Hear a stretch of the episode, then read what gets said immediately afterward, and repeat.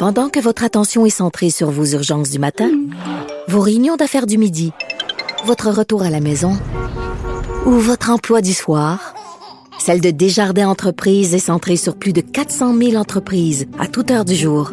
Grâce à notre connaissance des secteurs d'activité et à notre accompagnement spécialisé, nous aidons les entrepreneurs à relever chaque défi pour qu'ils puissent rester centrés sur ce qui compte, le développement de leur entreprise. Parce qu'en immobilier, faut être à son affaire. Suivez les conseils de nos experts. Via Capital, les courtiers immobiliers qu'on aime référer.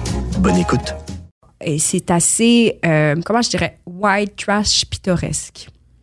Rawdon. Mais sans, Mais sans c'est très méchanceté. méprisant, l'idée du white trash pittoresque. Ben, excuse-moi, ben, excuse-moi, est-ce que tu as été à Rawdon? Non, mais j'ai été à plein d'endroits qui pourraient ressembler à Rawdon, par exemple. euh, Ben moi, je me faisais intimider parce que j'avais des robes carottées. Fait que je peux te dire qu'il y avait, c'était, ça, dans le cours d'école, ça jouait dur.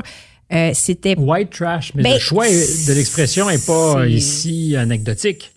On discute, c'est pas un jugement que je porte, je veux pas, je te dis, je veux surtout pas censurer ta parole, mais ce sont des gens, moi, qui me semblent malmenés dans l'époque qui est la nôtre, euh, tu, qui ont tu été, as sûrement raison. qui ont été euh, largués et euh, sur lesquels on s'essuie les pieds. Donc, le white trash aujourd'hui, tu est-ce qu'on accepterait de traiter euh, un autre groupe minoritaire de cette façon-là? Ben, t'as raison qu'il faut éviter de stigmatiser. Puis, tu sais, moi, je le fais un peu avec humour, mais c'est vrai qu'il y a de la condescendance là-dedans, donc il faut faire Imagine, attention. tu parlais mais... du black trash. mais non, mais là, on... ça marcherait pas.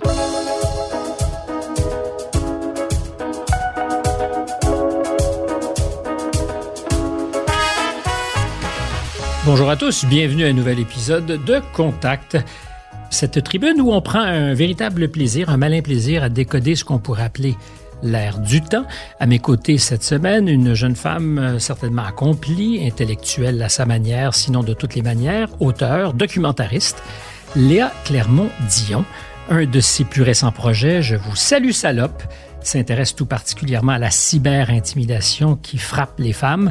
Les questions de radicalisation occupent aussi ses recherches à l'Université Concordia de Montréal. Bonjour Léa. Bonjour, Stéphane. Alors, qu'est-ce qu'on choisit? On se voit ou on se tutoie? Je, je le sais pas, là. Tu me poses une grande question. Ah, j'ai dit tu. Ça y est. Alors, voilà, c'est réglé. On dit réglé. tu. C'est parti. Euh, très heureux. Ben, c'est très réciproque. Je le dis souvent à mes là. invités parce que j'ai le bonheur d'inviter des gens avec qui j'ai envie de passer du temps. Mm. C'est aussi l'avantage d'avoir une tribune à soi euh, et du temps, euh, effectivement, pour déplier nos idées. Euh, je parlais de Je vous salue, salope, la cyber-intimidation qui frappe les femmes. J'ai visionné le documentaire. Je Je suis désolée pour ce film. Pourquoi? Ben, parce que c'est déprimant. C'est un film qui est triste, je trouve. Euh, Tu peux pas être désolé. Ben, je suis pas désolée, mais c'est- une blague que je fais, mais c'est juste un film qui est lourd, qui, moi, me.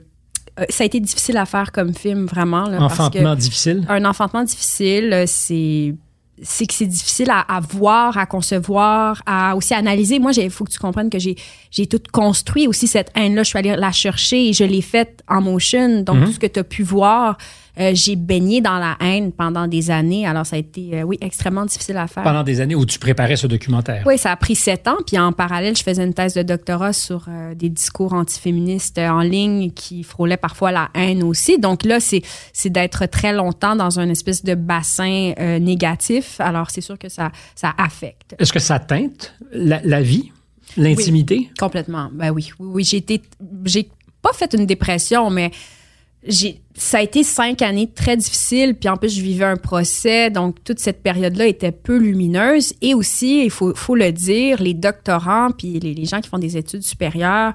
euh, Vous sont êtes vraiment souvent- bon. Non, non, non, pas dans ce sens-là. Ils sont très isolés.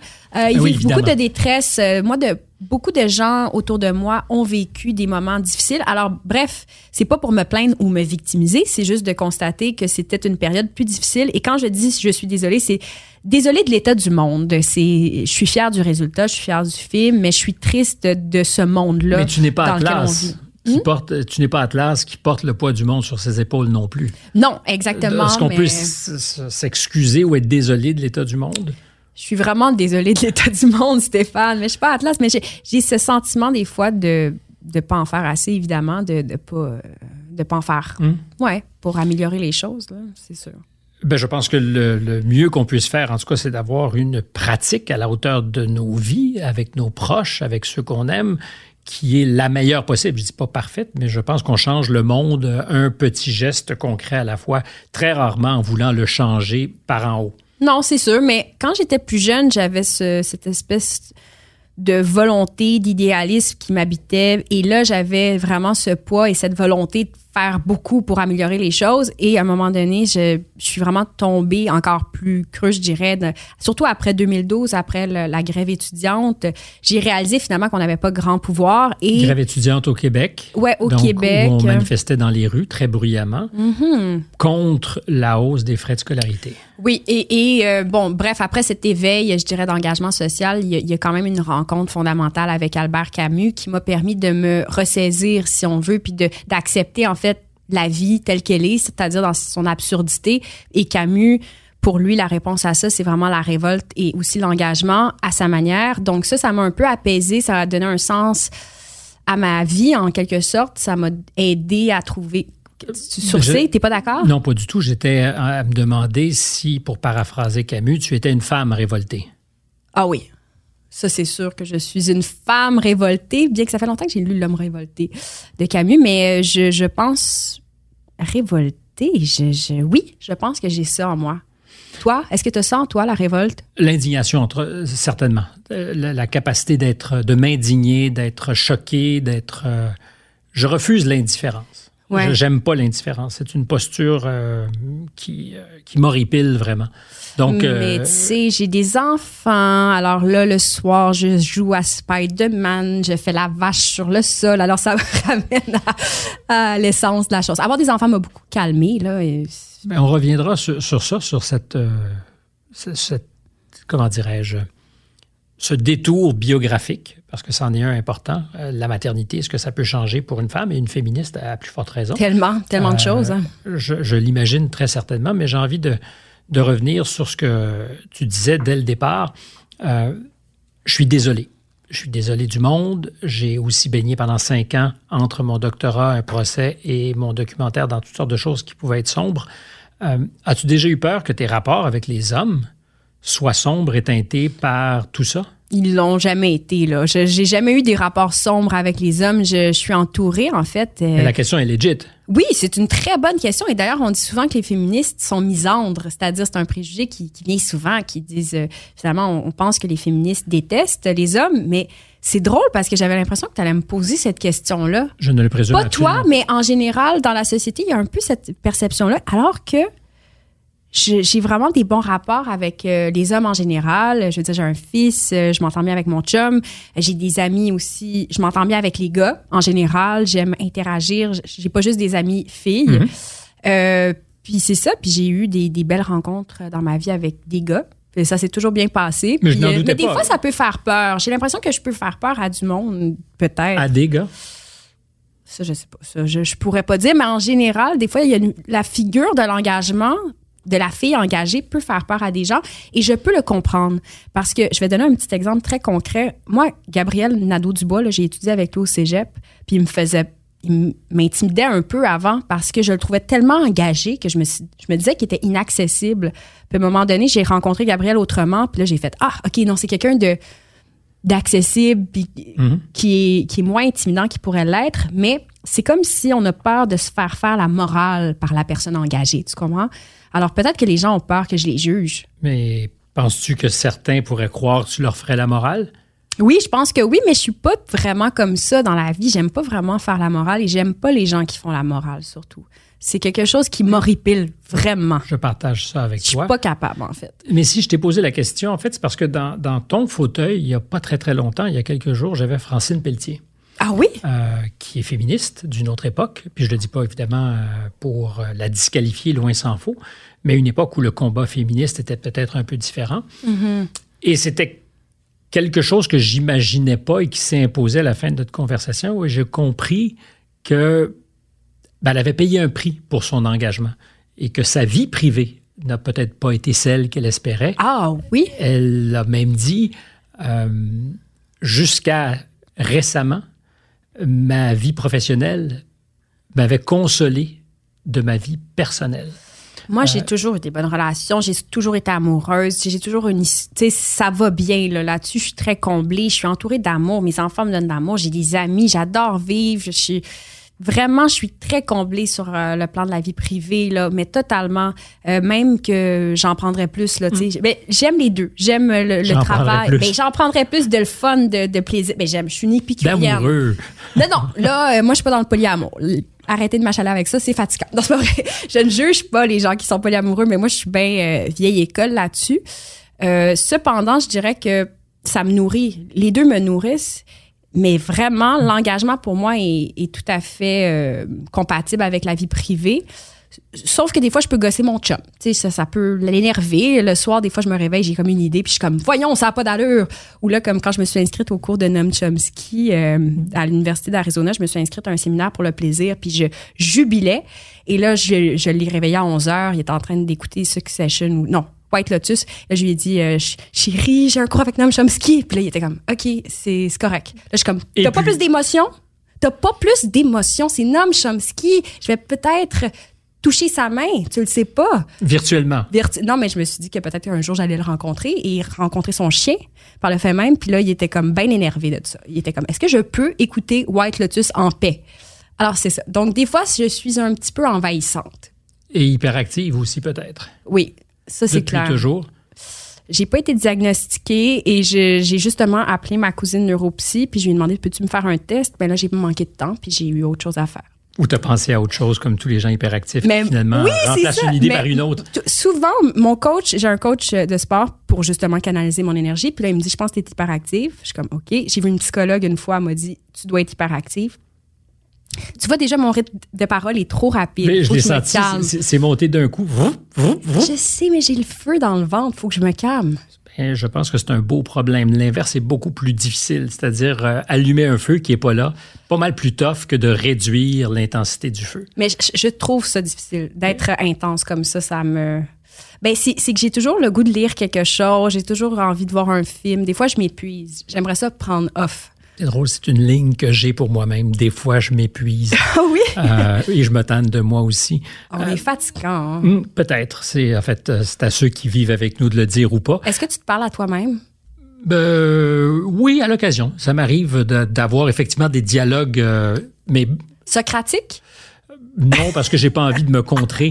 Euh, mais je, je me parle à moi bruyamment. Oui, oui, ça arrive fréquemment dans la voiture en particulier, pas parce qu'il y a quelqu'un en face tu de moi. devrais participer avec moi au, au séminaire de Noam Chomsky. On n'est pas beaucoup en plus. Il habite à côté de chez moi en Arizona. C'est littéralement, littéralement là, au coin de la rue de Je veux que tu ailles le voir et que tu cognes à sa porte.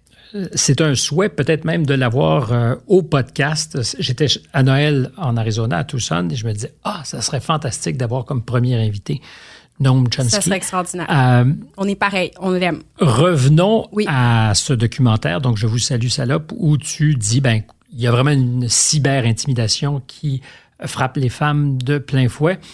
J'ai regardé le documentaire, c'est effectivement inquiétant, c'est euh, c'est angoissant euh, de, de voir tout ça.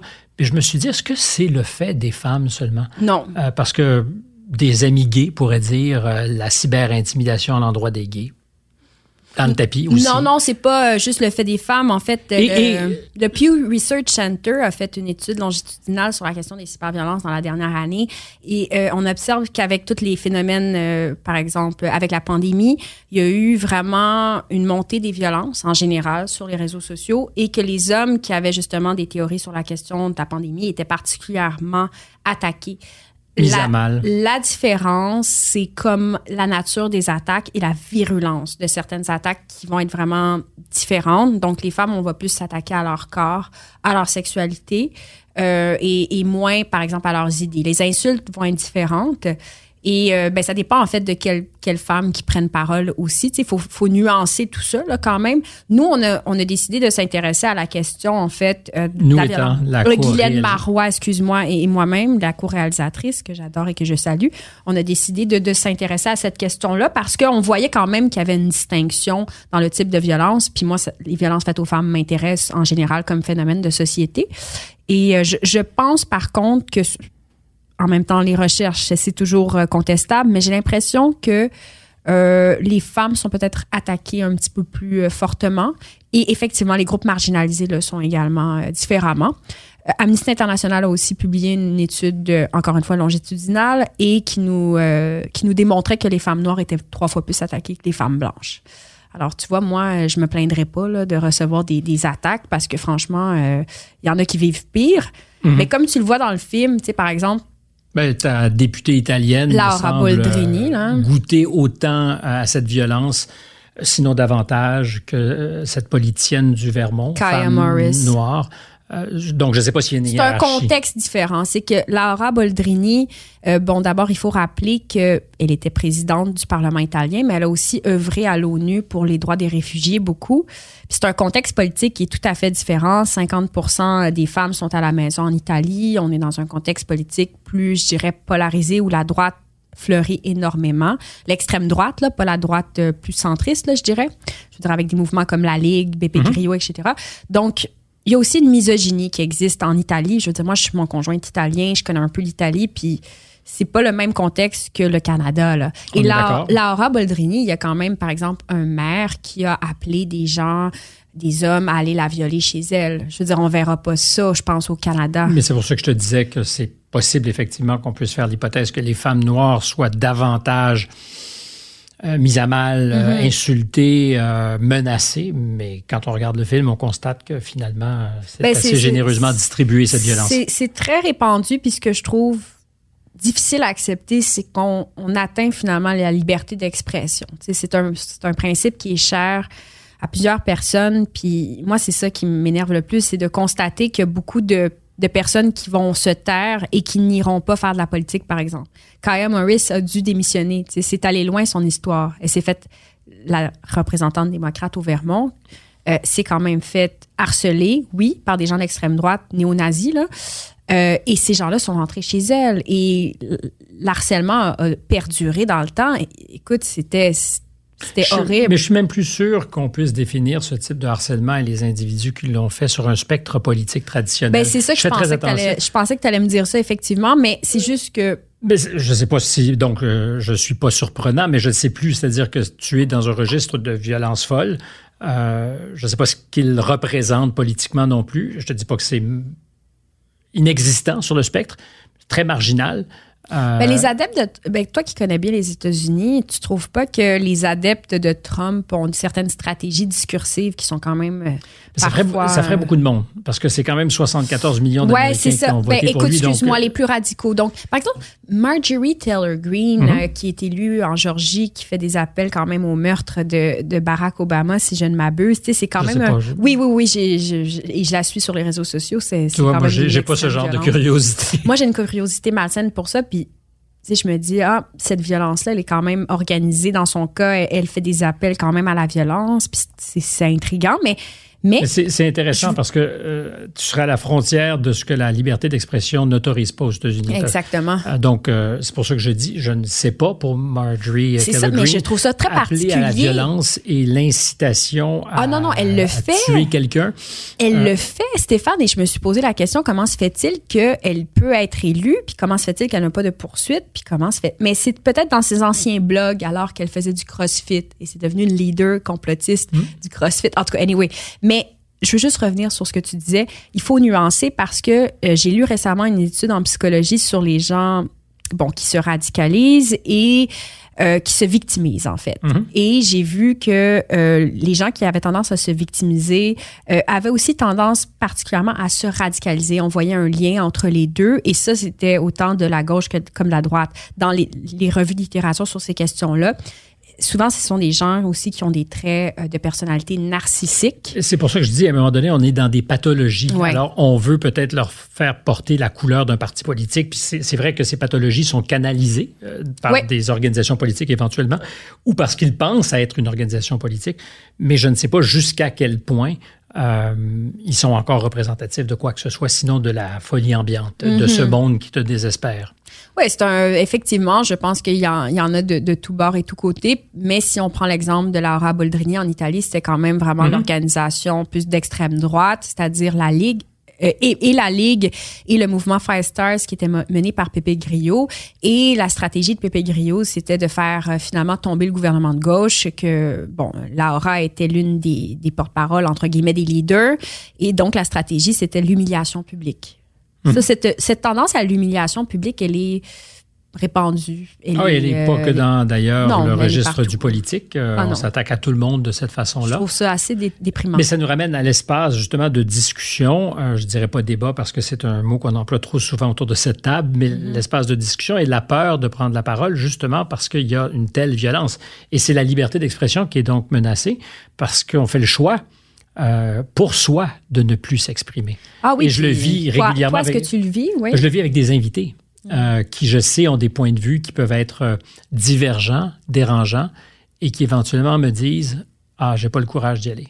Je veux pas le faire. Ben, c'est difficile, en fait, parce que moi, je pensais qu'on était plus clément collectivement, puis euh, j'ai réalisé finalement que, écoute, euh, as juste avoir un non-verbal plus froid, puis là, le monde sont en colère ou quoi que ce soit. Il faut faire attention. On dirait vraiment, il faut être hyper faut faire hyper attention, hyper vigilant à la télévision notamment. Puis moi, je trouve ça, je trouve ça difficile de, de pouvoir euh, s'exprimer tout simplement, d'émettre des nuances. C'est compliqué, c'est pratiquement impossible. Je, te dirais, avant même de faire des nuances, simplement de débarquer avec une idée qui peut ne pas être parfaite, parce que ça arrive hein, dans, justement dans la conversation, euh, et ça devrait être permis aussi dans l'espace public, de discuter euh, sans savoir si tout ce qu'on a à présenter est parfaitement euh, lisse, toutes les, tous les angles ont été, euh, je dirais, rognés pour que ce soit le plus parfait possible. Non, on devrait être capable de, faire ça, c'est-à-dire de risquer de dire quelque chose qui n'est peut-être pas parfait, mais que justement, ça va se polisser au fil des conversations. C'est ça la parole, c'est ça le bienfait du débat, de la discussion. Puis je pense que je suis pratiquement nostalgique de mes séminaires euh, de, de maîtrise puis de doctorat où il y avait vraiment des autour de la table un esprit de collégialité, de respect et vraiment de, on pouvait discuter là, librement. Je, je m'ennuie de ces moments-là que je retrouve de moins en moins dans l'espace public et c'est pour ça que je suis contente d'être ici d'être oui ben l'université oui c'est de plus en plus compliqué mais d'être ici avec toi ça ça ça me nourrit parce que c'est trop rare ça se prendre le temps de dire les choses puis de réfléchir puis d'essayer de, de, de, comprendre. Il faut toujours puncher. On est dans une société du spectacle. Je trouve ça aliénant vraiment. Je même comme auditrice, j'écoute beaucoup, beaucoup de choses, tu sais, et des fois, je suis obligée d'aller, euh, d'aller écouter des trucs qui se font en France, aux États-Unis, parce que je trouve qu'il manque ce genre d'espace de parole. Oui je trouve qu'il manque des espaces de parole. De... Qu'est-ce qui fait qu'on serait à ce point différent? La, volonté du consensus dont on parle souvent? Hmm, je sais pas, ou peut-être que c'est aussi une question monétaire de, tu sais, par exemple, en France, ils ont, un financement possible. Ben, ils ont beaucoup d'argent pour faire des, des, je sais pas, des émissions plus approfondies qui ne sont pas euh, appelés à faire des codes d'écoute. Il y a peut-être un esprit. Je, sais pas. je ne sais pas. Je sais pas, Stéphane. Je garde, je ne sais pas. Je ne sais pas pourquoi. Mais est-ce qu'il y a effectivement chez nous une, une crainte hein, peut-être plus grande? Ah oui, on n'aime pas la C'est vrai qu'on n'aime pas la chicane. On dit ça souvent, puis j'ai l'impression d'être banal en disant Non, c'est vrai. On n'aime pas ça. Mais tout à l'heure, tu, disais... Euh, les médias sociaux, la, violence déchaînée par les médias sociaux peut être inhibitrice, peut faire qu'on choisit de ne pas parler ou de, de, filtrer sa parole. Est-ce que tu t'es frotté à la violence, toi, personnellement? Euh, je pense que oui. J'essaie de répondre avec vraiment toute sincérité avec toi sur cette. Oui, je pense que oui, j'ai eu de la violence en moi. Mais ben, je pense premièrement que tout le monde a de la violence en soi. Et tout le monde peut avoir la haine en soi. Je crois que plus jeune, justement, on parlait de la grève étudiante en 2012 du, euh, du mouvement social qui a vraiment secoué le Québec. Je faisais partie euh, de ces gens qui se sont peut-être radicalisés à leur manière, dans leur mhm. prise de position, dans leur façon de s'exprimer, dans leur vision des choses. Et ça, ça s'explique aussi par un contexte qui est un peu romantisant, puis qui, qui amène finalement à couper les coins ronds et à adhérer à une vision totale du monde. Donc, je crois qu'à ce moment-là, oui, j'ai eu une certaine violence à l'égard notamment euh, des corps policiers parce que j'ai eu, j'étais, j'allais beaucoup dans les manifestations et j'avais un ami qui s'était fait tabasser devant mes yeux, sous mes mhm. yeux. Et ce que j'entendais comme discours à l'égard des étudiants et étudiantes, ça, ça me heurtait beaucoup, puis ça, ça m'amenait à finalement peut-être euh, à, devenir moi-même un petit peu plus radical. Et je pense que justement, quand on ostracise l'autre groupe, on crée et quand on se parle pas, il y a vraiment des une coupure qui se fait et c'est là que la radicalisation arrive. La coupure fait que l'autre euh, n'existe plus. Oui, c'est ça quand on, déshumanise. Exactement on déshumanise l'autre. Mhm. C'est là que... Et le policier peut être cet autre tellement facilement caricaturable. Exactement. Et de voir l'acte de violence physique sous mhm. mes yeux, ça m'avait marqué et ça, ça m'avait probablement un peu radicalisé. Et là, j'ai eu de la violence à l'égard des policiers. Jamais exprimé le vertement, mais j'en avais quand même un mhm. peu et envers les institutions. Bon, j'avais 20 ans. Alors, est-ce que c'est c'est propre à la jeunesse, peut-être, de se révolter? on a parlé de révolte au début, et oui, j'en avais. Les choses ont changé et j'ai connu des policiers à travers mon parcours et mon regard a totalement changé. Ne serait-ce qu'à travers ton procès? Ah, à travers mon procès, tout à fait. J'avais aussi un regard sur le système de justice qui était autre, complètement euh, caricatural. Puis le fait d'avoir vécu cette expérience-là, ben, j'ai vraiment nuancé euh, mon regard sur les choses. Je trouve qu'on caricature beaucoup, en fait, les choses quand on comprend. Mais j'en suis, je suis d'accord avec toi complètement. Euh, et c'est le plus grand des risques, c'est de faire des généralités, de caricaturer et d'accepter que cette caricature corresponde à la réalité, alors que c'est toujours beaucoup plus compliqué. C'est ça, mais en même temps, c'est l'une des expériences et l'un des apprentissages les plus grands pour moi, le procès que j'ai vécu euh, en termes humains, en termes de rencontres, en termes de compréhension de la société aussi. Alors, je fais toujours euh, gaffe de, situer ceux qui euh, nous écoutent ou de les aider à nous situer, ceux qui nous écoutent, s'ils ne savaient pas ce qui s'était passé dans ta vie. Donc, tu as choisi de poursuivre quelqu'un avec qui tu avais travaillé à l'Institut du Nouveau Monde, Michel Venn, journaliste au devoir aussi, personnage conséquent dans notre société. Tu as décidé donc quelques années après une agression, de le poursuivre, donc euh, en justice pour agression. Un processus qui ne peut qu'être traumatique pour toutes les parties, on s'entend, c'est pas simple. Euh, puis je le dis pas parce que je veux faire de ton agresseur une victime, je dis ça ne peut qu'être une ah moulinette difficile à traverser pour tout le monde. Euh, et tu dis ça a changé ta vision du monde. Oui. Parce qu'en ce moment, il est très tendance de dire les tribunaux, le système de justice, il est impuissant devant ce que vivent les femmes. je veux bien, c'est possible. Euh, non seulement c'est possible, plusieurs l'ont dit. Mais c'est le seul système que nous ayons par ailleurs. Ben, on a un bon système là, au Canada. Quand on se compare, on se console beaucoup, mais c'est que c'est un système qui, comme l'ensemble, euh, je dirais, des appareils étatiques, est un peu, je dirais, surmené, euh, qui manque de financement, qui est un petit peu englué mhm. aussi dans la bureaucratie, on s'entend. Et la justice, ça change lentement. C'est-à-dire que les, concepts, les sensibilités, comme ce que sont les institutions, elles sont là souvent pour garder une tradition et elles changent lentement. Puis on voudrait que du jour au lendemain, par exemple, avec l'apparition du phénomène MeToo, la justice soit capable instantanément d'être au diapason? Ben c'est ça, mais c'est c'est un peu illusoire. Déjà qu'on a fait des grands changements au Québec avec la création du tribunal spécialisé sur les violences sexuelles et violences conjugales, c'est vraiment un gain très important. Euh, aussi, on a d'autres mesures qui ont été prises. Par exemple, euh, il y a la loi 22 là, qui a permis l'implantation de bureaux euh, du harcèlement puis de, de guichets uniques pour porter plainte dans les universités pour un peu désengorger le système. Mais le fondement du système judiciaire, il est adversial, donc il est dans la confrontation. Alors c'est sûr que c'est pas une séance de thérapie mhm. euh, porter plainte. Et, le but de finalement du système de justice, c'est pas toujours la réparation de, la victime. Puis c'est c'est dommage. Alors c'est pour ça que je pense qu'il faut investir davantage dans la psychothérapie puis en amont. Mais c'est deux choses effectivement. Mais c'est punir. Le but du système de justice, c'est punir et c'est d'encadrer les comportements illicites qui pourraient nuire au vivre ensemble. Donc, quand on donne une peine, effectivement, c'est ça le fondement de la peine et c'est ça le fondement de la sentence. Si on n'avait pas de système de justice, on ne pourrait pas encadrer, on serait des animaux. Avec un, je suis d'accord, ça serait la barbarie. Ça et c'est ce qui se passe en ce moment sur les réseaux sociaux. On est dans l'état de nature et c'est dommage. Mais bon, je, t'ai interrompu. Pas du tout, pas du tout. Dans une conversation, on ne s'interrompt pas. Euh, ben oui. Euh, Hobbes nous dirait que le Léviathan, il est là pour ça. C'est-à-dire que mm-hmm. l'État, euh, les règles font que ben, on discipline un peu l'état de nature. Euh, Exactement. Et d'ailleurs, je relisais Hobbes parce que, bon, j'ai eu un parcours en idées politiques, donc il a fallu tout que je, lise Hobbes euh, lors de mon examen rétrospectif de doc. Et ça m'est revenu récemment, puis je me disais, ah oui, l'état de nature n'est pas si loin que ça, finalement, avec les réseaux sociaux, l'absence de législation. Mais pour revenir au système de justice, euh, il a été un grand apprentissage aussi dans je dirais dans ma compréhension du monde là vraiment et dans l'humanité des qui peut se dégager quand même de ces grands rituels-là. C'est un rituel, là, un processus de justice. Mais il y a un Tu avantage. entendu par un juge, c'est vraiment génial de, de pouvoir parler puis d'être Entendu. entendu, c'est très bien ça. Et en fait, il y a, un- il y a plusieurs avantages. D'abord, c'est c'est le système que nous avons, mais euh, pour la victime, il y a cette idée réparatrice, effectivement, d'être entendu, d'être prise au sérieux. Pour euh, la partie qui est trouvée coupable, l'idée qu'il y a une peine Oui. qui soit proportionnelle à à, ce que tu as commis et au bout de laquelle tu puisses reprendre ta vie. Parce que, que ce soit même dans le pire des cas, pour un meurtre, on admet que quelqu'un, après avoir purgé sa peine, a le droit de refaire sa vie.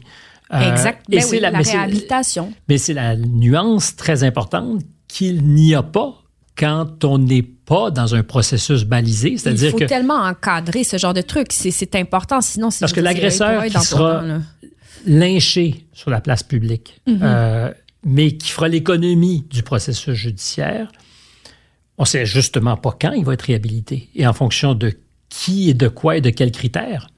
Ben moi, je, je pense qu'effectivement, il va falloir éventuellement qu'on pense à des instances hors système de justice qui nous permettent justement d'encadrer euh, ce genre de réparation-là et, et qui ne soit pas que la prison parce que ce n'est pas adéquat pour tout le monde.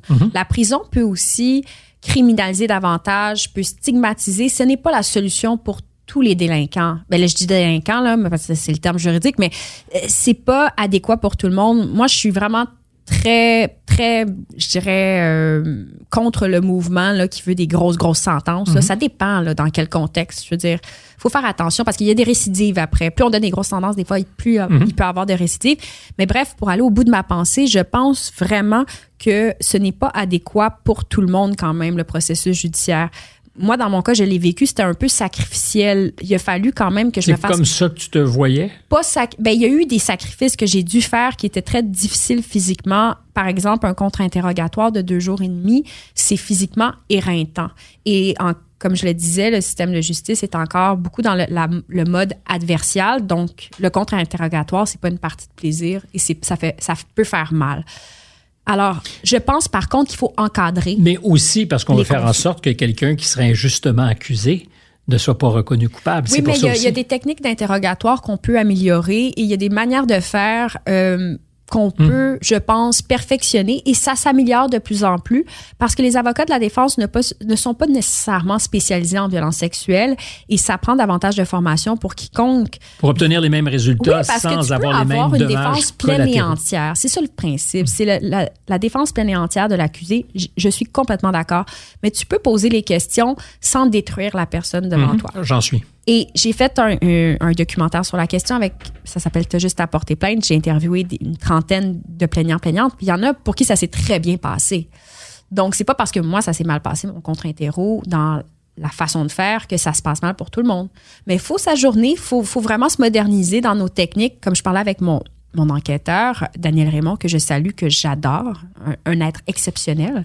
Lui, quand il m'a interrogé, il a utilisé des techniques d'interrogatoire qui étaient plus clémentes, qui sont dans l'écoute active.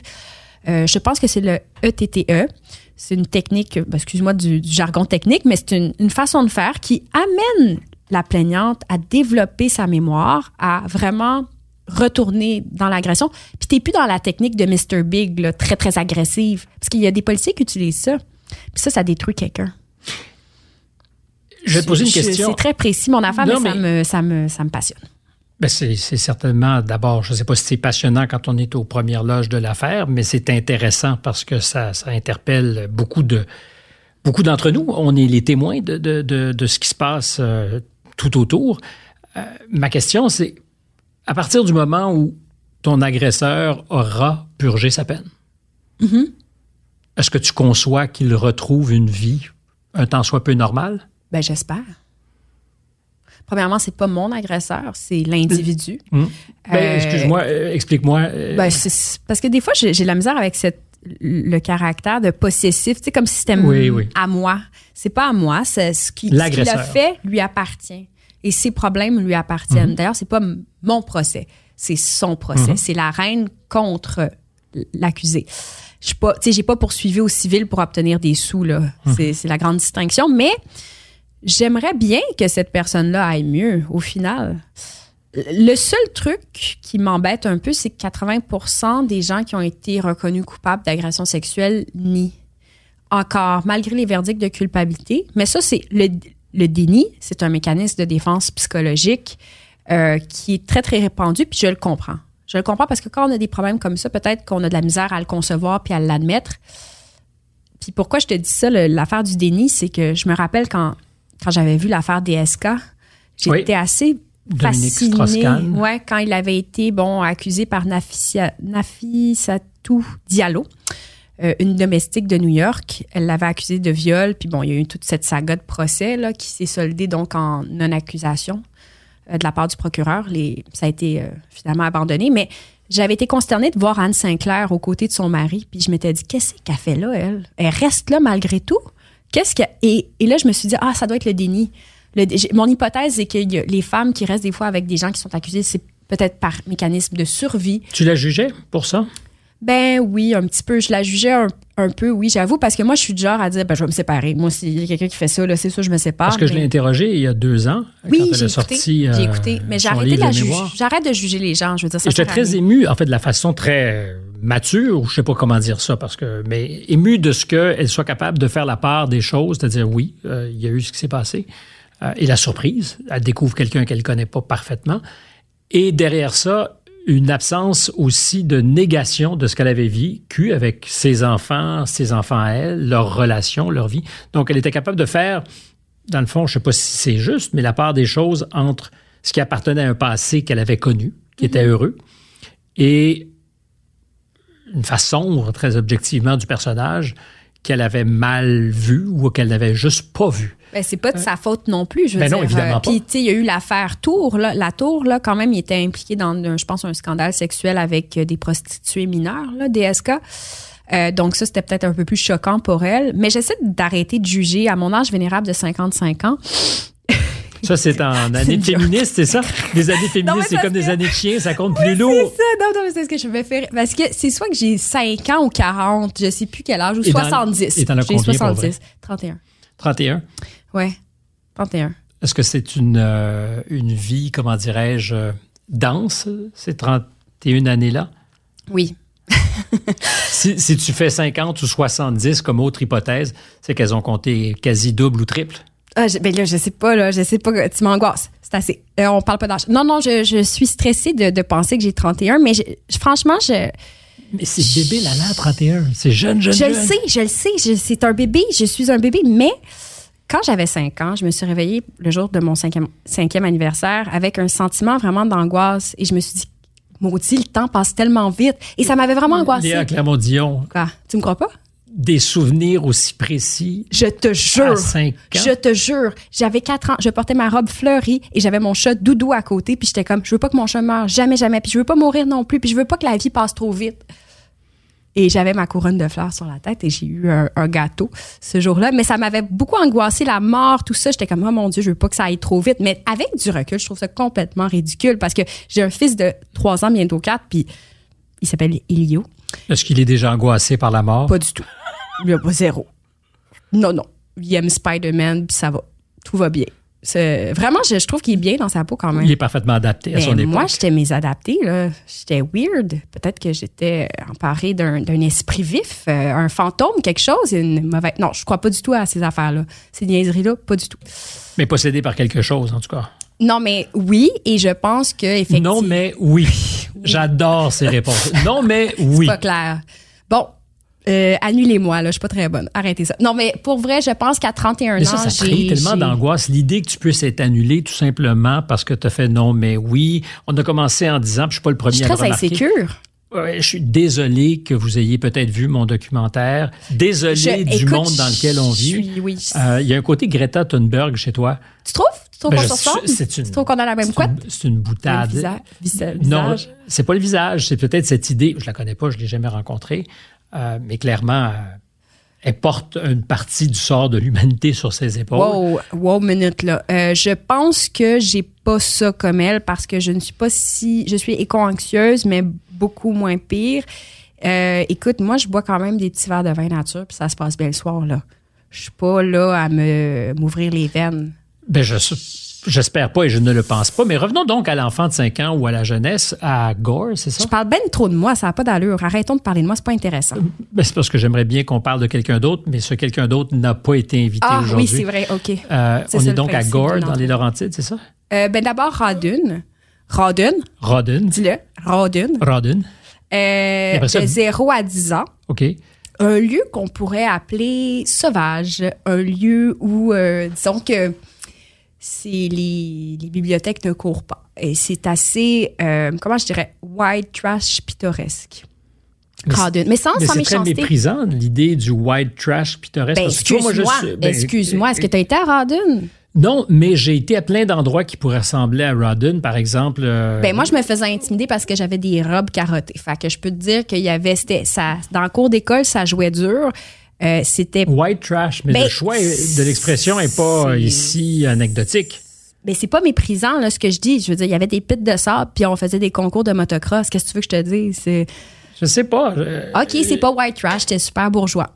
Un lieu super. C'est c'est euh, pas ce que je dis. Je soupçonne le potentiel de mépris quand on emploie cette expression, c'est tout. Et Mais c'est pourquoi? Parce que j'ai souffert un peu du milieu culturel dans lequel je vivais. Explique-moi. Euh, ben, je, je, je trouvais ça. Je me sentais vraiment comme un extraterrestre dans l'environnement. As-tu toujours été un peu comme une extraterrestre dans ton environnement? Oui. Mais j'ai pas été dans des bonnes écoles, tu comprends? Mhm. Peut-être que si j'avais. euh, Je dis pas que si j'avais été dans une bonne école, j'aurais été. Je me serais senti mieux, mais tu sais, après ça, j'ai étudié à la chute, puis c'était aussi un milieu qui était rough. C'était rough. À l'école primaire, ça jouait dur. C'était pas un milieu où euh, c'était, euh, disons, clément. Puis je fais attention à ce que je dis. T'as raison, faudrait pas que je dise ça, mais je le ressentais, moi, comme ça. Euh, et, et je trouvais ça difficile. Là, je veux pas euh, censurer ta parole. Je fais juste, euh, moi, attention à ce que disent les expressions. Euh, puis aux États-Unis, quand tu emploies white trash, tu désignes toute une catégorie d'individus qui a été beaucoup foulée aux pieds. Beaucoup de gens qui ont euh, été victimes de la délocalisation de leurs emplois. T'as Euh, raison, Et, et qui t'as sont aujourd'hui. Euh, non, on discute. C'est pas un jugement que je porte. Je veux pas. Je te dis, je veux surtout pas censurer ta parole. Mais ce sont des gens, moi, qui me semblent malmenés dans l'époque qui est la nôtre, euh, Tu, qui ont tu été as sûrement raison. qui ont été euh, largués et euh, sur lesquels on s'essuie les pieds. Donc, le white trash aujourd'hui, est-ce qu'on accepterait de traiter euh, un autre groupe minoritaire de cette façon-là? Ben, t'as raison qu'il faut éviter de stigmatiser. Puis, tu sais, moi, je le fais un peu avec humour, mais c'est vrai qu'il y a de la condescendance là-dedans, donc il faut faire Imagine, tu attention. parlais mais... du black trash. mais non, mais là, on- Ben, ça marcherait pas. Mais, ben, donc, pourquoi mais ça- pourquoi? Parce qu'il y a eu aussi de la part de certains individus dans ce contexte-là. Moi, je sentais une, une petite violence, Mhm. un, un, un caractère rough qui, qui me malmenait. Tu sais, je veux dire, j'ai- j'ai- je me sentais pas bien, puis il fallait que je joue dur, on dirait, dans la cour d'école pour me faire respecter.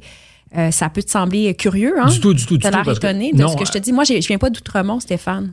Euh, J'apprécie euh, Je sais que de... toi, ton de- père était communiste puis qu'il t'a étudié à Outremont. mais- J'apprécie le, le crochet, mais qui me décroche pas la mâchoire. Je t'assure, que j'ai aucun complexe par rapport à ça. Je me sentais tout aussi marginal à Outremont que tu te sentais peut-être marginal Mais j'aurais été probablement marginal à Outremont aussi. C'est là que je m'en allais. Euh, donc, euh, c'était pas le contexte. C'est peut-être Non, non, je pense que j'étais une bébite. Là, on va arrêter de chialer sur les autres. On va, on va dire les vraies affaires. J'étais un extraterrestre parce que j'étais un extraterrestre, point. Et euh, en fait, c'est... Est-ce que tu en es consciente très tôt? Ah oui, oui. Très, très tôt. Moi, je foxais à l'école euh, régulièrement. Mais de ce que. Ben, Foxy, tout le monde peut le faire pour les bonnes Non, les non, moi, j'allais à Montréal, puis j'organisais des manifs, puis j'étais absolument Puis tu faisais bizarre. des- tu faisais des conférences aussi un peu partout au Québec à l'âge de 14 ans? Oui, c'était anormal, là. C'est pas de normal. quoi? Ben, je trouve ça ridicule, en fait, de donner des conférences à 14 ans. Je parlais comme. Tu te rappelles, c'était l'époque hypersexualisation, puis c'était, en fait. Je sais, là, tu vas rire de moi. Tu vas te rire de Je, moi? je fais très rarement ça. Ok, tu, non, c'est vrai. tu anticipes toujours des coups qui viennent pas. Non, mais c'est parce que moi, je trouve ça un peu niaiseux à 14 ans de donner des conférences parce que tu absolument rien à dire à 14 ans, mais je le faisais. En fait, j'ai rencontré Françoise David euh, dans un contexte euh, assez inusité. Je faisais un travail sur l'avancement des droits des femmes au Québec, puis euh, je l'avais entendu à la, à la radio. Et là, as quel âge? J'ai 13 ans. Et tu t'intéresses à l'avancement des droits des femmes au Québec? Oui, je sais, c'est bizarre. Hein? Parce que tu avais été évidemment dans tes droits de femme foulés aux pieds. Pas du tout. Je ne comprends pas. Je ne sais pas d'où ça vient, Stéphane. C'est à cause de Marie-France Bazot. Elle avait fait une entrevue avec Françoise David et j'adorais l'émission de Marie-France Bazot, Indicatif présent, que j'écoutais religieusement à 13 ans. Et là, j'avais entendu Françoise David et elle venait de lancer Option citoyenne, qui était le parti avant Québec solidaire. Elle avait, elle avait publié un livre. Puis là, j'ai comme été prise de, de cette envie de découverte et je, je l'ai contactée. Et Françoise David m'a accordé une entrevue, entre guillemets, et je suis allée à Montréal, à Outremont, là où elle habitait, je pense, et elle m'a donné une entrevue. Et là, il y a comme eu un dialogue qui s'est fait et elle m'a dit ben pourquoi tu viens pas toi à la Fédération des femmes du Québec venir nous discuter et tout? C'était un peu étrange et là j'ai donné une première conférence avec euh, Dominique Payette la fille de Lise Payette j'ai donné une première conférence avec elle. C'est le même que tu vas retrouver sur ton parcours pendant le procès. Enfin, avant même le procès. C'est bizarre, euh, hein? C'est étrange. Donc, Lise Payette, grande féministe au Québec, personnage incontournable. Euh, et tu fais des conférences en compagnie de sa fille? Oui, et c'est ma première conférence, c'est avec Dominique Payette sur l'hypersexualisation, parce qu'on s'est. Qui est journaliste. Qui est une grande journaliste, qui est aujourd'hui professeure. Et par la suite, J'organise un colloque avec une fille qui s'appelle Cathy Wong, qui est devenue euh, présidente du conseil euh, de ville, mais qui a maintenant démissionné. Et Cathy et moi, on organise donc un, rassemblement à l'UCAM en 2015, je crois. Et là, je pense que j'ai 14 ans. Et là, on fait venir 400 personnes. en 2015, tu n'as pas 14 ans. Non, j'ai quel âge? Ah, pas 2015, en 2005. Oui. C'est 2005 ou 2006? Mais ça ferait plus mon affaire mathématiquement. Oui, oui, oui, oui, oui, excuse-moi. T'es né en 91, euh, je pense. Oui, c'est ça, 2006. Et là, on organise un colloque. Et là, je te jure, Stéphane, c'est un peu surréaliste de penser à ça, mais il y avait, il y a eu 400 personnes qui se sont pointées. Et Cathy et moi, on parlait, puis on avait invité euh, d'autres féministes comme Françoise David. Et là, j'étais interviewée ce soir-là, je me rappelle, au téléjournal, et je reçois, suite à mon intervention, un livre de Lise Payette, signé par Lise Payette elle-même, qui me dit Tu es l'avenir. Avais-tu oublié ça? Non, non. Non, ça, je m'en rappelle parce que ça m'avait marqué, mais j'ai encore le livre chez nous. Ça, ça m'avait beaucoup marqué, ça m'avait incité à comment faire plus. La même Lise Payette, je me sens obligé de faire ben le détour parce que peut-être des gens connaissent pas tous les détails de ta vie. La même Lise Payette qui va euh, plus tard, lorsque tu vas montrer du doigt accuser euh, Michel Venn, va te convoquer chez elle pour te convaincre ben, de ne pas aller plus loin. Il va même te faire signer une lettre. Oui, une lettre. Euh, euh, ben en fait, je vais juste raconter un peu cette anecdote-là parce que ça mérite d'être dit pour ceux qui ne le savent pas, mais c'est un contexte particulier où justement ben, Lise Payette me demande de venir chez elle et euh, je pensais que c'était une discussion donc euh, entre euh, deux féministes de deux générations. je me disais, ah, ça va être agréable et tout. Et on, a parlé pendant deux heures de tout et de rien. Et au détour d'une phrase, elle, me dit, t'as fait du tort à un de mes amis. Et là, j'étais vraiment prise de court. En fait, j'ai pas compris le... De qui elle parlait. De qui elle parlait. Mais là, elle m'a finalement expliqué que c'était en fait son ami Michel Venn qui n'avait pas pu avoir euh, le poste de direction au devoir. Alors, il fallait donc que, ce, que mes accusations avaient nuit à sa carrière, avaient détruit sa vie, l'avaient amené au bord du suicide et qu'il fallait que je me rétracte parce qu'il pourrait avoir une poursuite en diffamation. Puis moi, j'étais un petit peu euh, vraiment en état de choc. Donc, j'ai signé la lettre pour dire que je m'excusais auprès de sa famille. Et voilà. Mais ça, tout ce que j'ai dit là, euh, c'est dans le procès, c'est public. Là, il n'y a pas d'invention. C'est même lui-même qui l'a révélé. Mais, alors, euh. mais je préférais qu'on le dise et qu'on le précise pour ceux peut-être qui sont pas au fait de tous les détails. Mais tu vois, moi, ça, ça, pique ma curiosité sur autre chose parce que euh, il y a une grande féministe aux États-Unis, Gloria Steinheim, mm-hmm. qui a appuyé contre vents et marées euh, Bill Clinton, lorsqu'il était accusé d'agression ah hein. sexuelle, euh, a pris fait et cause pour Bill Clinton dans le New York Times, si ma mémoire est bonne. Je pense qu'elle va un peu euh, s'excuser de tout ça plus récemment. mais celle qu'on a tournée en ridicule à l'époque, il y avait des, féministes de, de, haut niveau, dont Gloria Steinem, pour rire ou tourner en ridicule Mme Lewinsky. Puis encore aujourd'hui. Mais Lewinsky, est-ce que c'était une agression sexuelle, excuse-moi, ou c'était considéré un... peu comme ben, cet abus de pouvoir, euh, mais c'était considéré comme proche d'eux, oui, ou une relation. Hein. C'était une, agression sexuelle. Ben, c'est-à-dire qu'il n'a jamais été. Parce que je croyais que c'était une liaison adultère. C'en était une, euh, mais il était en relation de pouvoir. Alors je ne te l'apprends pas, président, ben non, stagiaire. Donc euh, il n'a jamais été reconnu coupable de ça.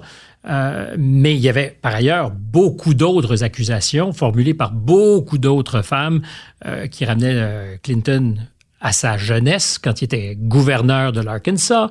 Et il y a eu plusieurs femmes qui l'ont accusé d'agression Ah avec oui. la complicité des policiers d'État qui servaient... Ah ben là, c'est tout un système. Hein? C'est Exactement. Mais tout ça pour dire donc qu'il y a eu, à une époque, des femmes pour dire c'est notre allié, Bill Clinton. Mais C'est notre allié politique. C'est très intéressant parce que ça nous rappelle quelque chose qui s'appelle le blâme de la victime, le victim blaming.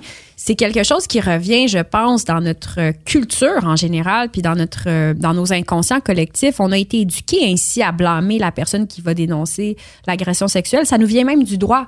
Avant 1983, avant la réforme du droit, les victimes d'agression sexuelle étaient aussi peu crues que des enfants. Et il fallait toujours pour croire la victime qu'il y a eu une plainte spontanée. Donc, que la victime d'agression sexuelle ait tout de suite parlé à quelqu'un. Et moi, je vois beaucoup de liens entre nos conceptions euh, de cette question-là et le, ce fameux blâme-là. Comme par exemple, avant, avant 83, le viol, c'était un crime. Aujourd'hui, c'est une agression sexuelle. Il n'y a plus de distinction entre un attouchement puis un, un viol dans le droit criminel canadien. Et j'ai l'impression qu'il y a cette hiérarchisation-là dans Bonne ou mauvaise affaire qu'il n'y ait pas de hiérarchisation? il y a une hiérarchisation après dans les peines, mais en termes de définition, on parle d'agression sexuelle, puis il y a des, ce qu'on appelle des, euh, des crimes plus sommaires, là, c'est-à-dire que oui, il y a une hiérarchisation, c'est juste que le mot viol est plus considéré. C'est que on fait plus ce type de catégorie-là. Après, pour la peine, il va y avoir ça. Mhm.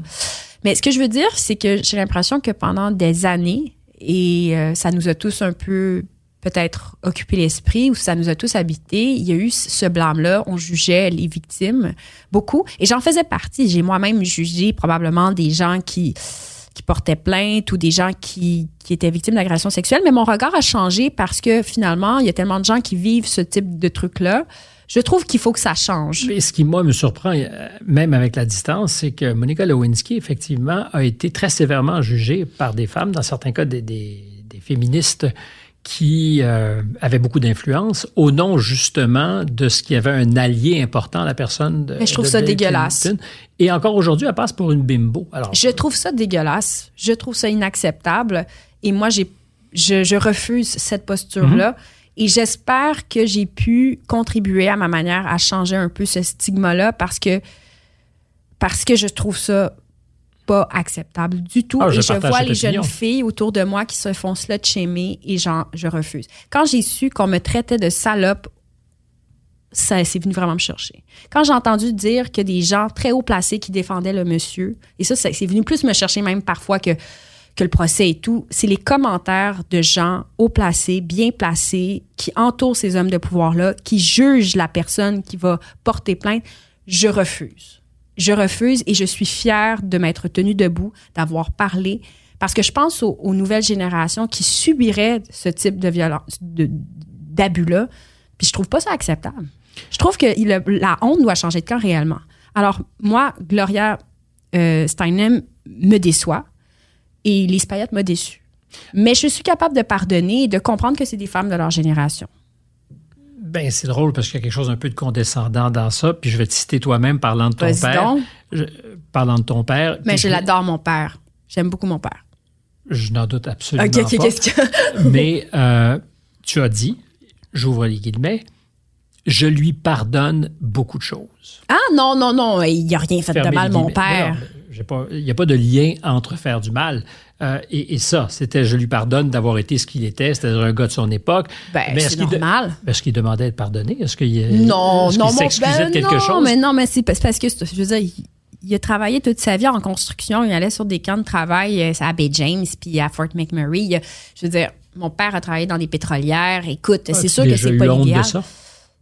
Honte, euh, non, pas honte, mais non, pas honte. J'ai, pas, jamais eu honte euh, de mon père. C'est peut-être plus ses blagues, euh, ben pas des blagues de mon oncle, c'est pas ça. Ben, c'est un personnage. Mon père, faudrait que tu le rencontres. C'est vraiment tout un personnage. Il me fait rire. Il est tout à fait euh, rigolo. Il, il est spécial. Tu sais, j'étais à Paris puis il m'appelait. T'as-tu des trappes? à- Tu peux-tu acheter des trappes à taupe là? J'aimerais ça avoir des trappes à taupe. Là, je suis comme pas. Il y a pas de trappes à taupe à Paris. Puis c'est un personnage. Mais j'y pardonne en ce sens que bon, on n'a pas les mêmes intérêts. C'est pas grave.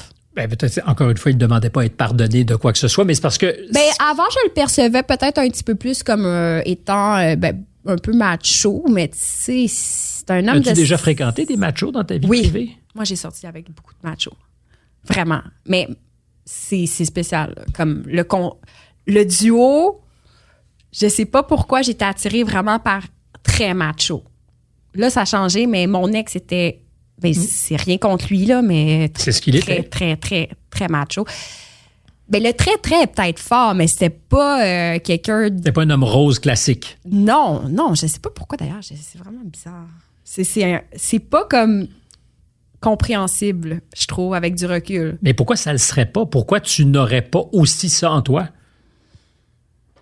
Ben, je me disais, ah, je pourrais être plus originale. Tu sais, c'est quoi ce cliché d'être attiré par des gars plus machos? C'est ridicule. Mon ex était, tu sais, Mais est-ce que ça se commande, ces choses-là? non, c'est ça. Alors, à un moment donné, j'ai refusé. Tu sais, mettons, mon, chum adore le sport. Il, il est très. On n'a vraiment pas les mêmes intérêts. Puis j'aime beaucoup ça qui aime le sport. Puis je trouve ça parfait. Puis il aime des affaires de plus genrées. Ça J'aime ça. Des affaires plus genrées. Comme si on était coupable d'aimer des affaires plus Mais genrées. non, mais c'est correct, là. C'est correct. C'est bon. Il va être content et rassuré. J'ai dit, Minou, t'es correct. Ben, je suis ce genre moi-même. Alors, disons les choses. euh, OK, on est rendu là, là, on, on définit notre identité sexuelle. Es-tu non-binaire? Moi? Oui. Ah non, j'ai pas l'impression d'être non-binaire du tout, du tout. Comment ça, tu sais que j'ai sorti avec des machos? Parce que chose certaine, t'as répondu présent. J'en reviens pas que j'ai répondu. Je devrais être comme Marie-France Bazot. Marie-France Bazot a dit on parle pas de ma vie privée. Mais je te dirais qu'elle permet justement euh, aujourd'hui, plus qu'à d'autres époques, de parler de sa vie Mais privée. j'écoutais votre podcast, puis elle voulait pas qu'on parle de sa vie privée. Ben, elle a parlé d'un certain nombre de choses, y compris de son enfance, de son père. Et je, je crois. Mais t'es vraiment un bon intervieweur parce que normalement, je je dis pas ces affaires-là. C'est des. J'ai tellement de choses, j'en viens pas. Bon.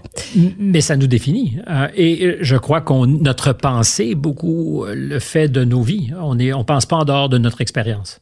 C'est vrai. La jeune fille que tu étais, qui a été militante, euh, qui disait euh, longtemps, ou qui dit récemment, en fait, parlant de toi, j'étais une féministe enragée qui voulait pas d'enfants.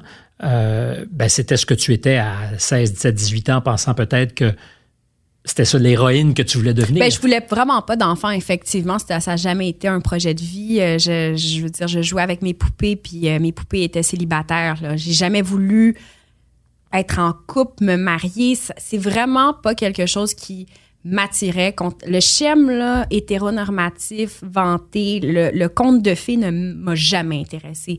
Je, je voulais être célibataire là, longtemps, là, toute ma vie. Alors, je me suis fait rattraper que feras-tu dans la vie? Je serai célibataire. Non, mais c'est c'est drôle, mais je voulais. Non, mais écoute, je voulais être avo- je voulais être comédienne qui joue des rôles d'avocate célibataire avec des amants. Je te jure, À quel âge tu pensais à aux amants? 7-8 ans, là, Tu pensais déjà aux amants? oui, j'étais comme, ben, je vais avoir des amants. Ça va être ça, moi, ma vie.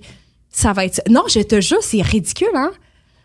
J'ai honte. J'adore ça. honte. Pour- mais Je me tu te pognes la pogne la face. je- J'ai honte de ça, Mais, mais, de quoi? As-tu honte? On revient encore une je fois suis à ça. vraiment un extraterrestre, mais parce Non. que c'était pas, c'était pas normal. J'étais pas normal. Ben, as-tu déjà figuré qu'on est tous un peu des extraterrestres, puis qu'on est fait de contradictions et qu'on doit à personne d'être lisse, sans contradiction, et de présenter au monde quelque chose qui serait parfaitement lisible? C'est vrai. C'est vrai. Et regarde, on est, on est complexe. Et moi, c'était ma vision des choses. C'est juste que je, n'ai jamais compris les gens qui voulaient absolument une famille. Moi, c'était quelque chose qui me terrorisait. Je trouvais ça inquiétant. Je regardais American Beauty, puis je suis comme ça, pour moi, c'est un échec. Bien, évidemment, c'est un échec. La, la famille nucléaire, pour moi, était quelque chose d'excessivement angoissant. À cause de ce que tu avais vécu chez toi? En général, je j'étais pas attirée par ce modèle de vie. Pour moi, l'émancipation était plus euh, intéressante en dehors de la sphère privée. Oui, effectivement, il y avait On peut-être côté- s'accomplissait. Oui, j'ai toujours été voulu être dans la sphère publique plus que dans la s- investi dans la sphère privée. Et d'ailleurs, j'ai pas de grande capacité dans le care, contrairement à bien des gens qui sont vraiment géniaux puis qui font plein de choses de, dans le don, le, le don de soi. Je regarde ma sœur avec mes enfants, je la trouve tellement douce et gentille. Moi, je suis plus, euh, je suis moins dans la douceur. Euh, j'ai ma très bonne amie est massothérapeute, elle est doula, elle accompagne des femmes euh, dans leur accouchement, puis je la trouve vraiment admirable dans son don Mhm. de soi. Moi, j'ai pas ces capacités-là. Et, euh, ça faisait aussi donc partie de mon aversion pour la sphère privée. Je m'imaginais pas euh, changer des couches toute ma vie puis prendre soin d'une famille. J'avais pas cette capacité-là, mais finalement, je le fais, je pense, correctement. Je ne suis pas une mère indigne, puis j'adore mes enfants plus que tout, en fait. J'adore ça, tu sais. Es-tu surprise de ça? Très surprise. Je, suis extrêmement surprise. Gratuitement quelque chose qui n'est pas toi. Et je le dis pas, non, non, mais oui, oui, c'est fou. Parce que... Ça fait du bien. Ce que tu décris, euh, de tes aspirations, c'est-à-dire euh, du succès dans la sphère publique, euh, une sphère privée peut-être moins grande ou, contrôlée. c'est aussi un besoin, un besoin d'être dans l'œil des autres. oui, je pense que j'ai ça en moi. Mais mes enfants, écoute, ça a tout changé. Je veux dire, ça décentre, ça. Je pense que je suis une meilleure personne, puis j'aime tellement mes enfants. C'est un amour qui est fort, qui est extraordinaire. C'est fou. Je ne veux pas nous éloigner de ça parce que je pense qu'il y a des liens à faire, mais tout à l'heure, quand je t'ai cité ton père, c'est parce que tu disais aussi de, ces féministes d'une autre époque que tu ne leur en veux pas ou que tu ne les juges pas. On partait évidemment de Lise Payette qui ne peut qu'être une déception à cause de ce que tu as shame d'autres femmes, ça, je suis pas capable de tolérer ça. Euh, parfait. Euh, mais est-ce qu'il y a effectivement des visions, moi je suis assez convaincu parce que j'ai validé ça avec des conversations avec des féministes d'une autre époque, euh, est-ce que la, vision du féminisme est, en rupture aujourd'hui avec ce qu'était le féminisme ah, oui. Complètement. Il y a vraiment des façons, différentes, des façons différentes de voir les choses. Moi, je m'inscris dans un féminisme qui est à la fois, c'est drôle, radical et libéral. C'est-à-dire que radical dans ma conception des choses, c'est-à-dire que les, violences euh, j'adhère à la perspective donc de critique du patriarcat. Donc on, là, on est vraiment dans une lecture du féminisme radical matérialiste. Je peux relire Colette Guillaumin, je peux relire euh, euh Jalna Anmer sur toute la question des violences faites aux femmes. Je m'inscris vraiment là théoriquement.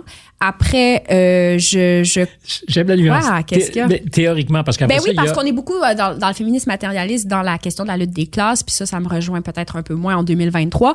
Mais c'est drôle parce que moi, je suis beaucoup plus interpellé par toute interprétation des rapports de pouvoir qui relèvent de la lutte des classes que dans une interprétation des rapports de force qui seraient identitaires. Mais c'est drôle parce que c'est, ça m'étonne pas du tout, mais Nancy Fraser te réconcilierait, te réconcilierait parce que euh, Nancy Fraser, qui est une, féministe philosophe qui a beaucoup et enseigné, je crois, à euh, l'université de New York, la NYU, mm-hmm. Et elle, elle fait vraiment un appel justement à ce féminisme plus identitaire qui allie davantage une lecture de la lutte des classes, donc une lecture économique. Donc, elle fait vraiment une lecture plus, je dirais, anticapitaliste et euh, mais elle garde aussi une lecture plus culturaliste des choses. Donc, je pense que tu te retrouverais davantage avec Nancy Fraser. Euh, mais je, je, donc il y a ça, mais il y a aussi un côté chez moi qui est libéral, c'est-à-dire que je ne suis pas dans le jugement euh, des comportements des autres femmes. Alors, exemple, si une femme décide de faire, euh, de se faire faire de la chirurgie esthétique, je vais pas être dans la condamnation, le jugement. La liberté du corps des femmes, euh, c'est quelque chose qui me, me tient vraiment beaucoup à cœur. Et ça, je pense qu'il y a une distinction beaucoup avec les anciennes générations. On est beaucoup moins dans le jugement, je dirais, du, du contrôle du corps. Peut-être je m'exprime mal.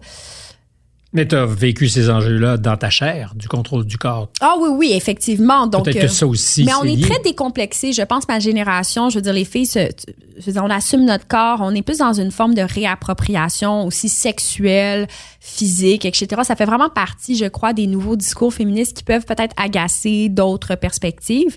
Puis il y a évidemment la perspective intersectionnelle qui est très, très importante aujourd'hui, qui est, je pense qu'on inclut davantage une lecture multiple des oppressions. Puis ça, ça va peut-être te gosser, mais c'est comme ça, je veux dire, c'est plus complexe que juste du... Je demande qu'à être gossé. Euh, non, mais c'est ça. Ben moi, j'adhère beaucoup à la perspective de Patricia Collins sur le plan de l'intersectionnalité, c'est-à-dire de lire des situations, tu parlais de la lutte des classes, mais là, on parle plus aussi de la pluralité des oppressions. Je ne pense pas que je vis la même chose qu'une femme noire peut vivre dans une... Possiblement. Parce qu'à cause de... je serais tenté de te dire qu'une femme noire euh, venant d'un milieu euh, bourgeois a peut-être vécu sa jeunesse mieux que toi entouré de white trash? Ouais, peut-être, peut-être, ça euh, dépend. c'est ton expression. Ben, alors, ben, il faut inclure donc la lecture économique des choses. Et... Euh, enfin, c'est une hypothèse que je fais. Euh, mais, tu disais, je ne juge pas ces femmes, par exemple, qui auront recours à la chirurgie plastique, esthétique. soit, je peux admettre qu'il y a une possibilité de juger. Est-ce que tu juges les hommes autour de toi? Parce que j'ai par moment l'impression Que je juge tous non, les hommes. non, pas du tout. Ah, non, pas du tout. C'est pas du tout ce que j'allais dire. Euh, non, j'ai l'impression par moment qu'il y a euh, des rapports euh, qui sont un peu. Quand tu parles du patriarcat, Ouais. alors je, je suis pas sûr de comprendre tout ce que ça veut dire parce qu'on peut mettre dans ce sac beaucoup de choses. Oui. Puis probablement de que j'en suis, comme, hein, comme j'en je suis un pas. gars, j'imagine que je me sens coupable de rien. C'est plate de même. Euh, Ben, tu fais bien, en fait, mais- de pas mais- te sentir coupable. je reviens à cette idée. Donc, est-ce que tu juges les hommes qui sont en face de toi qui seraient comme implicitement coupables de quelque chose? On parle souvent de masculinité toxique. Non, non, non, non, parce Et moi, que- ça me fait très peur parce que c'est des généralisations horribles. Mhm. Et je constate aussi qu'il y a en ce moment des, des vrais laissés pour compte. Puis je parle pas juste des incels au sens caricatural, mais toute une génération de gars qui sont comme entre deux générations de femmes féministes qui sont larguées, qui ont peur. Mais tu vois, ça, c'est moi, c'est quelque chose, un cheval de bataille, en fait. Puis je me dis, comment est-ce qu'on fait pour aller chercher les gars? Parce que j'étais un peu tannée de parler au même bassin de personnes qui me suivent et qui sont d'accord avec moi. Exact. Et, et donc, euh, dans les derniers mois, euh, j'ai, euh, j'ai, ben, j'aime pas le terme formé, mais j'ai donné des ateliers à tous les joueurs de hockey de la Ligue de hockey junior majeur du Tous Québec. les joueurs? Tous, tous, les 400 joueurs, sur la question du consentement sexuel. Et tu sais, bon, euh, on me connaît, là, j'ai peut-être, euh, je suis associée au féminisme, peut-être que je peux effrayer, mais ça s'est super bien passé. J'ai collaboré avec les, les responsables des joueurs de la Ligue, euh, Natacha Lawrence notamment, puis ça a été vraiment super comme expérience parce qu'on pouvait enfin avoir un dialogue sur ces enjeux-là pour essayer de concevoir ce que c'est aussi le consentement sexuel parce que des fois on pense que c'est acquis pour tout le monde alors que pas du tout. Il y a plein de nuances qui sont difficiles à. Euh, C'est un processus qui a beaucoup évolué. Exactement, depuis ça va, 30 ans. ça va tellement vite. Alors, ça pour moi, tu vois, ça c'est quelque chose d'important. Puis je veux travailler encore. Là, je vais rencontrer les joueurs de l'Impact et c'est d'aller voir les gars et de discuter avec eux de ces enjeux-là sans les ostraciser. Le but de la démarche, c'était vraiment juste d'ouvrir un dialogue puis d'essayer d'améliorer les choses parce que visiblement, il y a des comportements justement plus toxiques qui ont été euh, valorisés dans, dans ces milieux-là. Puis je pense que c'est le cas. On, on le voit un peu avec euh, ces scandales qui, qui sortent ici et là. Puis je pense vraiment qu'on peut aller les chercher puis en faire de meilleurs citoyens. Un exemple flagrant de ça, c'est Logan Mayou. Logan Mayou, qui est le joueur repêché des Canadiens, qui avait fait en fait la distribution pornographique non consentante. De photos qu'il avait prises. Il avait pris une photo de sa blonde lors d'une relation sexuelle puis il l'avait partagée en ligne. Et pour ça, il a été puni, je pense, c'est en Suède. Mais la, la distribution pornographique non consentante, c'est un acte criminel, on s'entend, mais qui est très répandu dans les mœurs d'aujourd'hui. Chez les plus jeunes générations, on photographie et on partage. Mais ça a des, des impacts délétères sur, évidemment, la victime, puis sur le garçon aussi. Alors, qu'est-ce qu'il faut faire? Ben, il faut leur parler de ça. Il y a plein de gars qui ne savaient même pas que, que c'était un acte criminel. Au même titre qu'il y a beaucoup de détenteurs d'images pornographiques juvéniles Ouais. qui ne sont même pas au fait de ce que c'est un acte criminel. Ben, il faut éduquer les gens. Il faut euh, leur expliquer, je veux dire, il- il- pas les ostraciser. Puis moi, je, je- je faisais vraiment attention au ton que j'utilisais. Puis je leur disais, vous êtes des gars intelligents, vous êtes sur la glace, vous êtes disciplinés, vous avez une carrière entre vos mains. Et je suis sûre que vous ne voudriez pas faire du tort autour de Est-ce vous. faites pardonner attention. à Logan Mayou? Oui. Ben oui, il faut pardonner. Je veux dire, si il s'est excusé, il a, il a- il a- il a vécu Mais j'entends encore aujourd'hui plein de gens dire mais le Canadien a été complètement irresponsable dans le repêchage. Je pense que la Ligue nationale était prête à en faire un exemple pour montrer à quel point Mais ils étaient juste ponctuellement. Ouais, mais c'est toujours une affaire, une affaire d'image. Ces débats-là, c'est une affaire de. Je pense que le Canadien de Montréal, c'est aussi un- une, une grosse machine de marketing. Alors, Mais j'en ai davantage dans ce cas-ci sur la Ligue nationale qui voulait en faire un exemple, c'est-à-dire qui un voulait exemple montrer de quoi? ben, de leur intransigeance, qu'ils avaient compris le message. Oui, mais ça, c'est- cosmétique là, comme, euh, comme, euh, comme acte. là. Il faut aller en profondeur, il faut former les joueurs, comme ce que la Ligue a fait. Et ce qu'on va faire et ce qu'on va continuer à faire. Moi, je, vais, je vais m'investir dans, dans ces milieux-là. Puis j'osais. euh, Mon rêve, c'est que des syndicats comme la FTQ Construction m'appellent puis que je puisse aller parler avec des gens sur des mines et tout. Ça, j'aimerais beaucoup ça. Mon père, d'ailleurs, beaucoup travaillé dans des camps de travail. Puis je sais que ça peut être des milieux euh, toxiques là, sur le plan de, des comportements. Tu sais, par exemple, euh, ben, des bars de danseuses. Tu sais, on objectifie beaucoup la femme. Il faut, faut juste dialoguer puis essayer de voir les choses autrement. Et je crois beaucoup qu'on peut aller les chercher et d'en faire des alliés. Question pour toi. Ça te dérange-tu ce que je te dis par rapport à ça? Est-ce que j'ai une tête de gars qui est dérangé par non, ce que tu mais c'est que je trouve ça important, tu sais. Alors moi, j'ai une question importante pour toi. Quoi? Euh, toutes les filles qui dansent dans ce bar de danseuses et qui sont chosifiées, objectivées dans Ouais. ce bar, donc euh, pas loin d'un gros chantier, sont-elles victimes du patriarcat ou au contraire des travailleuses avisées? Euh, parce que je fais l'hypothèse aujourd'hui qu'en 2023, euh, tu sais à peu près dans quoi tu t'embarques, ça se peut que tu sois dupe, mais euh, puis tu dis, Hey, il y a un gros coup d'argent à faire, c'est mon corps, j'en fais ce que je veux. Et je dis, euh, fuck you à, vous qui me jugez, moi c'est ma business. Ah ben effectivement, il y en a plein qui sont libres, complètement libres. Moi, en passant, je suis pas abolitionniste, là, donc ma position sur la prostitution est plus nuancée que ça. Par contre, euh, je parlais pas, de- pas- je ne parlais pas de ah, prostitution, ah, de danse. OK, excuse-moi. oui, on oui, était oui, sur le chantier adjacent. Excuse-moi, je suis désolée, j'ai effectivement un petit dé- dérapage. Là. Euh, mais je, je- j'ai rencontré des danseuses nues personnellement pour euh, Mitsu et Léa, puis on en a vu de. On a rencontré aussi des actrices porno, on a rencontré des travailleuses du sexe et je dirais que ça varie vraiment. Je veux dire, il y en a qui sont tout à fait libres et assumées. Puis moi, j'ai rencontré une travailleuse du sexe qui était vraiment bien dans sa peau, qu'elle elle avait 40 ans, elle faisait sa vie comme elle le voulait, elle se sentait bien. Donc, euh, puis et j'ai rencontré des danseuses qui étaient très bien dans leur peau également. Il y en avait d'autres qui allaient moins bien et qui, se, qui étaient peut-être euh, plus asservies, disons, par ce métier-là, qui avaient le goût de se libérer un peu. Ça, ça, ça varie, hein. C'est vraiment. Mais je fais euh, toujours attention parce que j'ai le, le feeling, le sentiment qu'il puisse y avoir quelque chose d'extrêmement condescendant quand non, on les juge. je ne juge pas les. Ce que je juge, ben en fait, c'est pas un jugement, mais c'est de constater qu'il y a une vision parfois euh, chez certains individus qui, qui voient vraiment les femmes seulement comme des objets et non comme des êtres égaux Hmm. et des sujets. Ça existe encore, Stéphane, ça. Alors, faut juste prendre disconviens pas. faut juste prendre par la main puis dire ben voici où on en est mais c'est c'est pas en jugeant puis en disant vous êtes des hosties de cave qu'on va régler la situation c'est pas ça puis ils sont pas idiots c'est juste que plus on a de Ils diversité sont pas idiots, ça c'est les gars. mais non mais si tu vas dans un camp de travail c'est sûr que s'il y a un manque de diversité autour de toi, que tu es juste entre gars encabanés euh, et que tu n'as pas le droit de boire d'alcool, que tu fais juste que travailler, c'est sûr qu'il y a peut-être des, des dérapages qui, qui arrivent. C'est possible. et, et ça arrive. Ben, ils n'ont pas le droit de boire sur les chantiers, mais quand ils sortent, là, il y a vraiment euh, des comportements qui, qui, qui sont générés, je pense, aussi par la fatigue. La, ben, pas juste la fatigue, mais le l'exploit.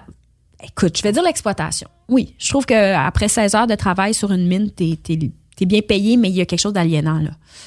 Oui, comme le travail peut l'être dans plein de circonstances, y compris à plus forte raison peut-être dans une mine 16 heures Mais j'aimerais, si c'est mon rêve, moi, de vraiment aller sur des camps de travail, genre à la baie James. J'ai toujours voulu y aller. Toujours. Penses-tu qu'on vivra un jour dans un monde où il n'y aura pas de tension entre, euh, et j'assume de façon très provocante ce que je vais dire, euh, les biologies que nous sommes aussi. C'est-à-dire qu'on est des, nous sommes des êtres fondés dans des biologies avec des pulsions. Je parle même pas de nos identités de genre, je parle de ce que la biologie nous donne ou euh, une euh, capacité à butiner sur plein de choses, puis à être, tu disais toi-même en commençant, et que je suis énervé et que je suis euh, hyperactive. Ouais. Il y a quelque chose dans ce que tu es euh, qui fait que tu es ça. Puis je pense qu'entre les dans les rapports entre les hommes et les femmes, nos biologies aussi ont un impact. Puis des gars juste ensemble, ça fait ce que tu décrivais. Est-ce que tu penses qu'on pourrait arriver, excuse ce long préambule, à un monde où on réussira à gommer toutes les aspérités de ce qui fait qu'on est un peu des animaux aussi? Ah, ça, je ne pense pas qu'on puisse gommer ça. Je pense que ça, ça revient euh, ici et là, puis que ben, chaque individu est différent. Évidemment, on a aussi nos, nos processus, nos histoires, nos acquis, nos, milieux de vie, nos éducations. Mais je, je pense que quand je regarde en fait ce qui se passe, notamment, et je reviens sur les réseaux sociaux et les phénomènes de groupe et de meurtre qui intimident, je me dis, il y a quelque chose d'instinctif dans l'agressivité qu'on pourra pas contrôler, tu sais, qui revient et qui est plus fort. Oui, puis qui Et c'est ça la violence, en fait. Et on l'a tous ça. un peu en nous, hein? jusqu'au Ah oui. jour. Enfin, on, on l'a pas jusqu'au jour où ça s'active. Ben, je suis complètement d'accord avec toi. Et je parlais avec un négociateur de tâches que me disait à quel point il observait justement ce caractère-là, euh, je dirais grégaire, violent chez les individus avec qui il interagit comme négociateur de tâches. Et il pense Et il affirme que c'est vraiment, on peut le répéter, tout le monde peut être ça tout le monde peut être le bourreau de quelqu'un d'autre. Il suffit d'un contexte social, il suffit d'avoir... Des expériences euh, l'ont largement démontré, d'ailleurs en laboratoire. Ben exactement. Euh, voyons, c'est quoi cette expérience? En Allemagne, où on donnait à 50 d'un groupe le rôle de prisonnier, à l'autre 50 C'est quoi le déjà rôle- le nom de cette expérience? Je l'oublie, mais le résultat net, c'est que les tortionnaires sont vite devenus de vrais tortionnaires. Exactement. Donc, euh, quand on relit d'ailleurs Primo Levi, c'est sur cette question des capots et on voit bien que la domination et la violence, elle est en, elle est en nous. Et quand je parlais donc aux négociateurs d'otages, ils me racontaient ces histoires-là de, de, personnes qui ont tué, torturé, etc. Et c'est une question de survie, c'est une question de à pas de gain. Et donc, moi, je, considère que c'est toujours inquiétant et toujours à surveiller. Un contexte peut amener ça. On parlait de hors d'onde de, de, totalitarisme, mais ça commence par cet endoctrinement, cette propagande, cette, ce contexte de meurtre où on veut faire partie du clan. Ça se travaille lentement, mais sûrement, mais ça existe. Et c'est en nous. Et qu'on est prêt à payer le prix en digressant par rapport à ce que sont les garde-fous qu'on se met pour adhérer à la gang. exactement. Puis on devient des loups. Et c'est l'effet de meurtre en psychologie de, de la haine, justement, ben, et de la radicalisation. On constate qu'il y a vraiment un effet de groupe. là. Dans les théories du in-groups, la haine se répète entre nous. Et euh, voilà. Mais souvent, ceux qui sont les plus haineux sont ceux qui vont se faire après eux-mêmes euh, détester, haïr et rejeter du groupe. C'est les premiers à se faire rejeter. Les plus moralisateurs, les plus puristes vont se faire euh, éliminer du groupe. C'est ce qu'on observe beaucoup.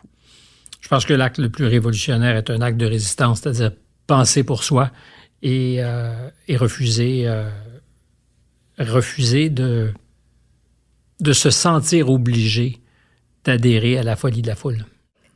Ben, je relisais René Char sur qui est un résistant et, et justement, tu sais, c'est- face à cette, euh, ce conformisme social-là, il faut vraiment absolument se révolter. Ce- ça passe par la poésie, ça passe par des moments de Ah, mais ça lumière. passe ça- par des actes de courage. Ah oui. Et ça fait deux fois que je termine un entretien de cette manière. Euh, avoir le courage de se tenir debout quand l'occasion se présente où on doit être courageux. Parce qu'il est tellement facile de dire Oh, j'ai pas entendu. C'est très difficile.